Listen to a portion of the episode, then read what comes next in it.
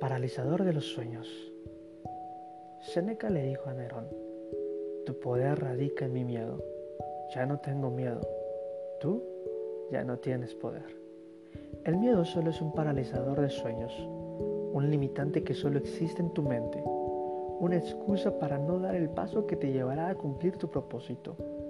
El miedo tiene la capacidad de hacer que las cosas se vean más grandes de lo que realmente son tiene la capacidad de entregar poder a las personas sobre nosotros que en realidad no tienen. Segunda Timoteo capítulo 1 versículos del 7 al 9 nos dice, porque no nos ha dado Dios espíritu de cobardía, sino de poder, de amor y de dominio propio. Por tanto, no te avergüences de dar testimonio de nuestro Señor, ni de mí, preso suyo, sino participa de las aflicciones por el Evangelio según el poder de Dios quien nos salvó y llamó con llamamiento santo, no conforme a nuestras obras, sino según el propósito suyo y la gracia que nos fue dada en Cristo Jesús antes de los tiempos de los siglos. El tiempo nos frena, nos mutila, nos castra, no nos deja avanzar, nos limita.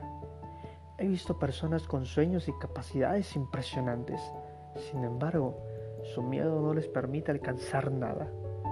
He visto naciones completas arrodilladas ante un hombre, tan solo por miedo, sin darse cuenta de que su poder se alimenta del miedo de la nación. Levántate, esfuérzate y sé valiente, porque cuando tu miedo termina, la muralla se destruye. Cuando tu miedo termina, también termina el poder de aquello que te oprime.